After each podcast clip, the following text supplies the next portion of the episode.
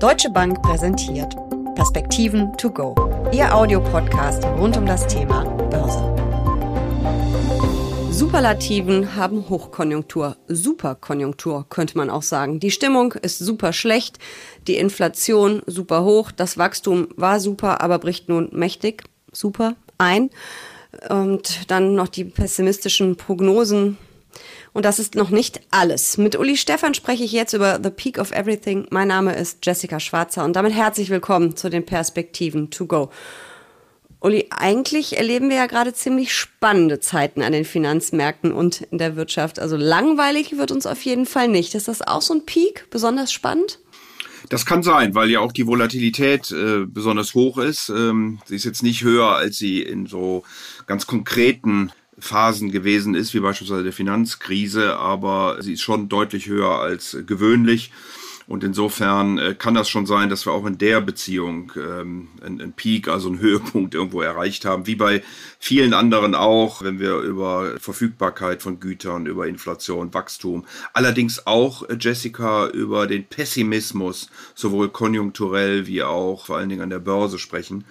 Äh, da sehen wir doch äh, auch einen Höhepunkt. Also insofern, ja, ist The Peak of Everything wahrscheinlich gar kein so schlechter Titel. Ja, und es klingt irgendwie ein bisschen äh, nach Filmtitel oder Blockbuster. Und es ist wirklich alles so dramatisch. Ja, wir unterhalten uns ja eigentlich seit Wochen darüber immer wieder. Ähm, wenn wir jetzt mal so ein bisschen die Themen durchgehen, fangen wir an mit dem Wachstum. Wie viel ist von unserem Superwachstum noch übrig? Naja, zumindest sind die Prognosen im Moment noch auf Wachstum. Das ist, glaube ich, schon mal die positive Nachricht. Ähm, allerdings sind sie deutlich zurückgenommen worden im Vergleich zu Ende des letzten, Anfang diesen Jahres. Die Chinesen haben nochmal angezogen, was äh, die No-Covid-Strategie angeht. Hier liegt zum Teil die Wirtschaft mit 30, 40, 50 Prozent still. Wir haben den Überfall Russlands auf die Ukraine, was verschiedenste Grund- und Rohstoffe äh, deutlich verteuert, abgesehen natürlich von der ganzen katastrophalen Situation dort äh, für die Menschen. Aber äh, all das drückt natürlich in verschiedenster Weise, zieht das Wachstum runter, erhöht die Inflation und die Notenbanken fangen jetzt an. Also, wenn man so will, auch hier scheint der Höhepunkt der lockeren Geldpolitik äh, erreicht zu sein, gegen die Inflation vorzugehen. Und das hat sicherlich alles äh, Folgen oder ist alles Folge dessen, dass wir da diese Probleme nochmal so eskaliert haben sehen müssen Anfang dieses Jahres. Ich kann mich ehrlich gesagt in meinen mittlerweile über 25 Jahren an der Börse und damit ja auch wirtschaftsinteressiert nicht dran erinnern, dass es mal so schnell hin und her ging. Wir hatten den Corona-Lockdown, ein totales Einbrechen äh, der Weltwirtschaft. Dann ging es relativ schnell wieder hoch. Ähm, jetzt ganz schnell wieder runter. Das ist schon ziemlich extrem, oder? Ja, das würde ich schon sagen. Also Dinge häufen sich jetzt doch mit einer Geschwindigkeit, die äh, sicherlich außergewöhnlich ist. Insofern ist es auch immer etwas schwierig, dann mit äh, so ganz normalen Daten an der Börse umzugehen, mhm. die man typischerweise anguckt. Es kommt eben immer wieder diese politische Unsicherheit dann obendrauf, die Bilder, die wir im Fernsehen sehen, die natürlich zum Teil einfach schockierend sind. Und das drückt dann logischerweise auch auf, der, auf die Stimmung. Und das ist schon eine Situation, die außergewöhnlich ist. Also wir hätten, glaube ich, abgesehen vom normalen menschlichen Leid und den Dingen, die da passieren, auch ganz gerne auch an den, in der Wirtschaft und an den Börsen mal wieder normale Zeiten. Es soll die mieseste Stimmung seit mehr als 20 Jahren sein. Woran misst man das eigentlich? Ja, das kommt darauf an, wo man jetzt hinguckt. Wenn man auf die Stimmungsindikatoren der Wirtschaft guckt, dann sind die noch gar nicht so schlecht. Ich meine ähm, jetzt die Börse, also wirklich an der Börse die mieseste Stimmung seit 20 Jahren. Okay, wenn man an die Börse schaut, dann wird das typischerweise gemacht über Positionen, die gehalten mhm. werden, über äh, Derivate, also wie viel Short, wie viel Long-Positionen gibt es. Es äh, werden aber auch Dinge einbezogen, natürlich wie die Volatilität, die aktuelle äh, Preisentwicklung und so weiter und so fort. Also es sind mehrere Faktoren, die da eine Rolle spielen. Es ist aber nochmal vor allen Dingen eben die Positionierung auch der äh, Anleger, aus denen man versucht, eine solche Stimmung dann abzuleiten. Nun habe ich mal gelernt, dass die aktuelle Stimmung an den Börsen, vor allem wenn sie extrem ist in die eine oder andere Richtung, dass das ein Kontraindikator ist. Also müsste ich doch jetzt eigentlich denken, wow, die Stimmung ist so pessimistisch, jetzt müsste ich eigentlich kaufen. Aber das funktioniert wahrscheinlich auch nicht mehr in der aktuellen Lage mit einem Krieg, mit immer noch den Auswirkungen von äh, Covid, mit Lockdowns in China etc. pp. Ja, wir haben eben einige Probleme. Das ist, äh, das ist das Thema. Ansonsten hatten wir meistens einen irgendein Event und dann hat die Börse darauf sehr kräftig und sehr schnell reagiert. Ja, das hat auch schon mal Monate gedauert, aber man hat dann doch irgendwann einen Boden gefunden und konnte sich von da aus wiederholen. Das werden wir wahrscheinlich auch diesmal. Aber es ist eben doch sehr, sehr unübersichtlich, weil wir ja noch nicht mal Lösungsansätze haben. Äh, China geht nach wie vor nicht von seiner No-Covid-Strategie ab. Es sieht auch überhaupt nicht danach aus, als dass es Verhandlungen geben könnte in der Ukraine, die dann zu einer Lösung und zu einem Ende des Krieges führen könnte im Moment. Und das Ganze lässt einen dann doch mit der Vermutung zurück, dass die Stimmung auch noch schlechter werden könnte und die Kurse auch vor allen Dingen weiterhin volatil bleiben.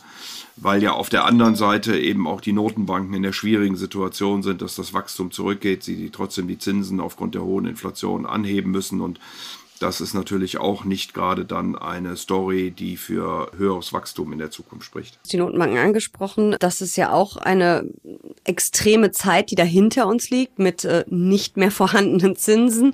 Jetzt kommt eine ziemlich scheinbar sportliche Zinswende. Wir haben diese extrem hohe Inflation. Wie schnell könnte denn das wirken, was die Notenbanken da tun? Gibt es da Prognosen, dass man sagt, ähm, ab einer Zinshöhe von XY geht die Inflation zurück? Oder ist das im Moment auch alles total unsicher, weil wir eben die hohen Energiepreise haben und ja der Ukraine-Russland-Konflikt nicht unbedingt für sinkende Energiepreise sorgen dürfte? Vorerst. Ja, es gibt natürlich, Jessica, verschiedene Transmissionsmechanismen der Geldpolitik. Äh, typischerweise dauert das ein paar Monate bis zu einem halben Jahr, Jahr, bis solche Dinge dann tatsächlich äh, wirken. Hier geht es aber, glaube ich, auch um äh, Signale.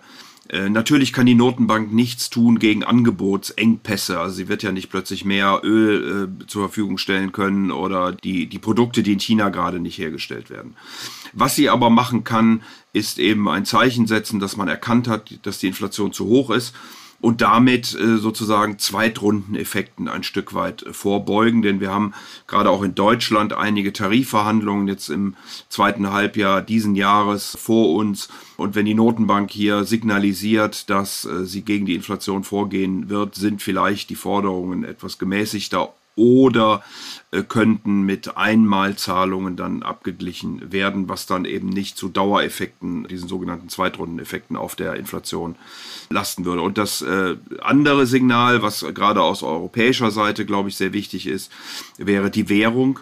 Sollte die Europäische Zentralbank also tatsächlich sich entschließen, die Geldpolitik restriktiver zu gestalten, würde sie damit eher überraschen und wahrscheinlich der Euro wieder etwas stärker werden.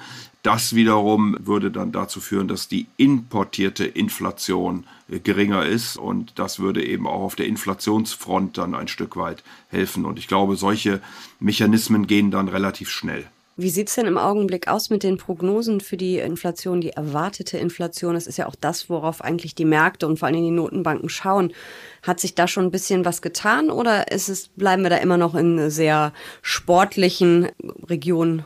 Ein Peak? Ja, wir haben den Höhepunkt ein bisschen überschritten. Ich glaube, vor allen Dingen in den USA kann man wohl davon äh, ausgehen, dass wir so langsam an den Höhepunkt der Inflation kommen, beziehungsweise den überschritten haben, weil die amerikanische Notenbank eben doch so energisch äh, jetzt hier vorgeht. Sie hat ja beim letzten Mal schon um 50 Basispunkte den Leitzins angehoben, die sogenannten Fed Funds. Und sie hat angedeutet, dass sie das auch noch ein paar Mal wiederholen könnte, also nicht in 25er Schritten, sondern in 50er Schritten. Und das hat dann doch dazu geführt, dass die Inflationserwartungen ein ganzes Stück runtergekommen sind in den Vereinigten Staaten von Amerika. Dass die Europäische Zentralbank jetzt anfängt, äh, hat einen ähnlichen Effekt auch in Europa äh, gehabt, wenngleich die Inflationserwartungen hier, wie auch in Amerika, immer noch über drei Prozent sind für die nächsten fünf Jahre. Aber auch hier sieht man, wenn die Notenbanken das Heft des Handelns ergreifen und sich dagegen stemmen wollen, dann ist das schon ein Signal und dann gehen die Inflationserwartungen eben auch ein Stück weit zurück. Schauen wir mal auf die Unternehmen. Wir haben ja öfter darüber geredet, dass äh, viele Unternehmen es geschafft haben, lange Zeit die steigenden Preise, die sie hatten, ob nun Energie oder für irgendwelche Materialien an ihre Kunden weiterzugeben. Nun liegt gerade die Quartalssaison hinter uns. Ähm, wie sehen, sind die Zahlen gewesen? Stimmt es immer noch mit den Margen? Wie sehen die Prognosen aus? Ähm, oder gibt es schon deutliche Schleifspuren, Bremsspuren? Nein, die Berichtssaison kann man wirklich nur sagen, war ausgesprochen gut. Die Unternehmen haben die Gewinne deutlich erhöhen können. Sie haben aber auch vor allen Dingen bei den Umsätzen weiter zulegen können. Äh, einfach um mal zwei Zahlen zu nennen. Umsätze in den USA aufs Jahr gerechnet, also im Vergleich zum ersten Quartal des letzten Jahres plus 15 Prozent, in Europa sogar plus 28 Prozent. Und wie gesagt, auch die Gewinne sind sehr gut gelaufen. Das ist aber noch das erste Quartal gewesen. Da haben wir also noch nicht natürlich voll eingepreist China und Covid und Russlands Invasion in der Ukraine. Das wird uns, glaube ich, jetzt im zweiten Quartal dann deutlich stärker einholen. Von daher darf man diese gute Berichtssaison aus dem ersten Quartal nicht äh, überbetonen. Viele Unternehmen sind nach wie vor vorsichtig. Sie schaffen es aber auch auf der anderen Seite im Moment noch die hohen Erzeugerpreise weiterzugeben, denn die Margen sind nach wie vor auf sehr hohem Niveau. Hier bleibt abzuwarten, ob das in Zukunft auch gelingen wird oder ob dann Druck auf die Margen kommt, möglicherweise mit einer schlechteren Konjunktur auch noch auf die Umsätze. Dann werden die Unternehmensgewinne aus zwei Seiten sozusagen negativ betroffen. Also ich würde schon erwarten, dass jetzt für das zweite Quartal, was ja dann ab Juli berichtet wird, äh, die Ergebnisse doch äh, einschneidend schlechter werden könnten, als sie das im ersten Quartal gewesen sind. Jetzt haben wir über eine Menge Superlative, über eine Menge Peaks gesprochen, die gar nicht so positiv sind. Nun bist du ja ein grundsätzlich positiv eingestellter Rheinländer und deswegen muss ich dich zum Schluss bitten, noch etwas Optimismus zu versprühen, weil uns hören ja viele Privatanleger zu, die zuletzt schon ziemlich leiden mussten mit Blick aufs Depot. Und äh, ich gehöre da ja auch dazu. Ein bisschen Optimismus für die nächsten Wochen und Monate, bitte, Uli. Ja, wie gesagt, ich äh, gehe schon davon aus, dass China irgendwann jetzt auch Richtung Sommer dann Corona ein Stück weit hinter sich lassen können wird, äh, dass man dann wieder Öffnungen hat. Wir haben zuletzt Diskussionen in Shanghai gesehen für Öffnungen. Das sollte dann also auch der chinesischen Volkswirtschaft, die ja stark negativ betroffen ist, helfen und natürlich auch unseren Lieferketten. Ich glaube, dass die Inflation angefangen in den USA so langsam den Höhepunkt erreicht, weil die Notenbanken sich dagegen stemmen. Es sind weltweit im Grunde alle Notenbanken in Klammer auf, außer der japanischen Klammer zu, die sich dagegen stemmen. Und das Ganze hatte eben dann, wie wir vorhin schon diskutiert haben, Jessica dazu geführt, dass der Pessimismus eben schon sehr, sehr groß ist, dass die Anleger auch äh, in großen Teilen entsprechend dieses Pessimismus positioniert sind. Und das kann natürlich dann in dem Moment, wo sich die Lage bessert, dann auch wieder zu entsprechenden Zuflüssen führen. Ich glaube, dass wir im Moment noch eine volatile Zeit haben werden und äh, dass es aber dann im Laufe des Jahres recht gute Einstiegsmöglichkeiten am Aktienmarkt geben sollte. Das klingt doch super und ich glaube, uns gehen die Themen so schnell auch nicht aus. Danke für diese Perspektiven to go. Aber natürlich gern.